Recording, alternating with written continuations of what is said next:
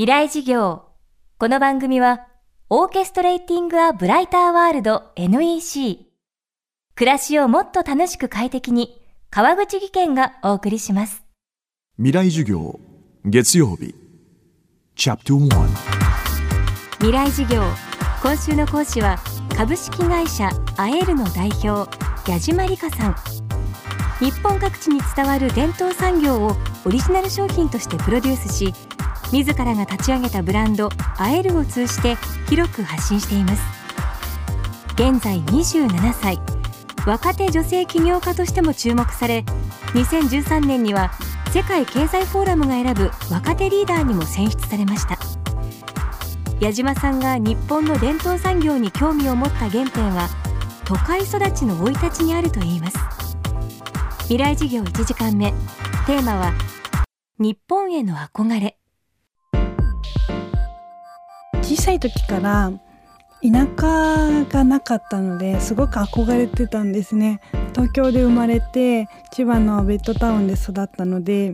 あのあまり伝統とか日本っていうものを感じる機会というのが身近に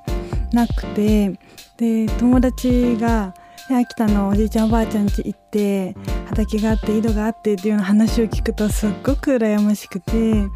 私はなんか多分日本の原風景というかそういったものに漠然と憧れを持ちながら幼少期を過ごしてたと思うんですね。で中学高校時代にですねたまたま茶道部という茶道と華道の部活動に出会ってでこう稽古していく中でお茶室は実は伝統産業品がたくさんこう溢れた場所だったんですね。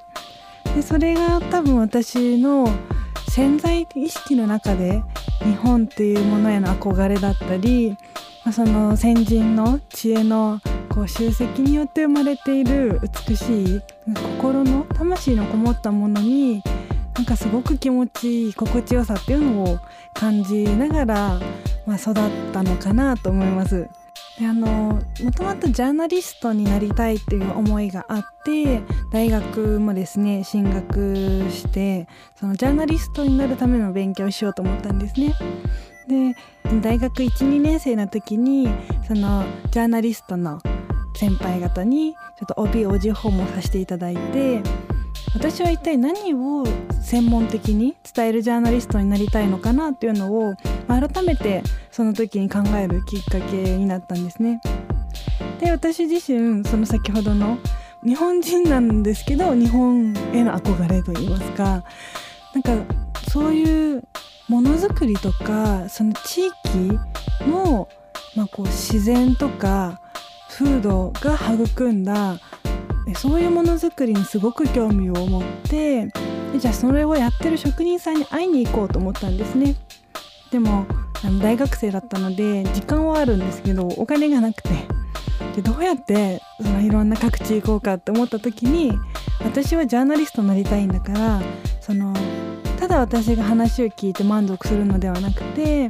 その伺ったことをいろんな人に伝えるもうお仕事にしたいなと思ったんですね。であの企画書を作って20から40代の若手の職人さんを取材したいっていうお願いをいろんな方にしてたまたまあの大手の旅行会社さんの開放誌で連載のお仕事をいただいて3年間その職人さんを取材するお仕事が始まったというのが私の本当にこの伝統産業という世界に入っていく一番の原点でありきっかけでしたね。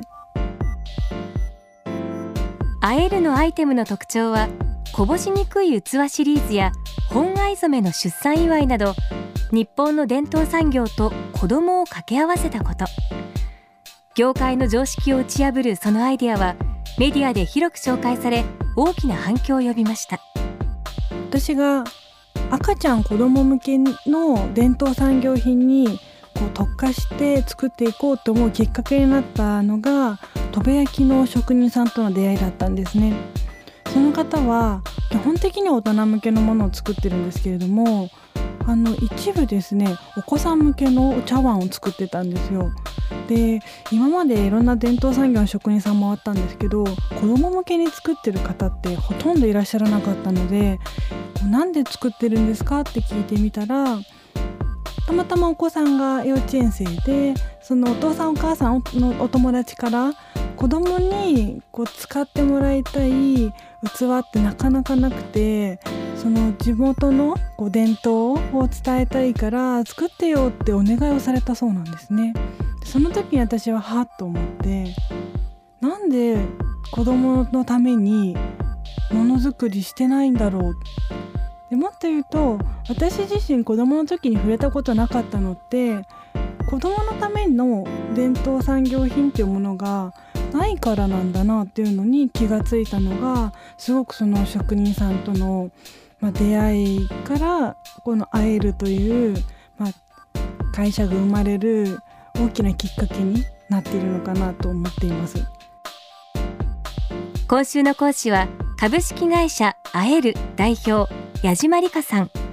今日は日本への憧れをテーマにお送りしました。未来事業明日も矢島理香さんの講義をお届けします。川口技研階段での転落。大きな怪我につながるので怖いですよね。足元の見分けにくい階段でもコントラストでくっきり白いスベラーズが登場しました。皆様の暮らしをもっと楽しく快適に。川口技研のスベラーズです。未来事業。この番組はオーケストレーティングアブライターワールド NEC 暮らしをもっと楽しく快適に川口技研がお送りしました。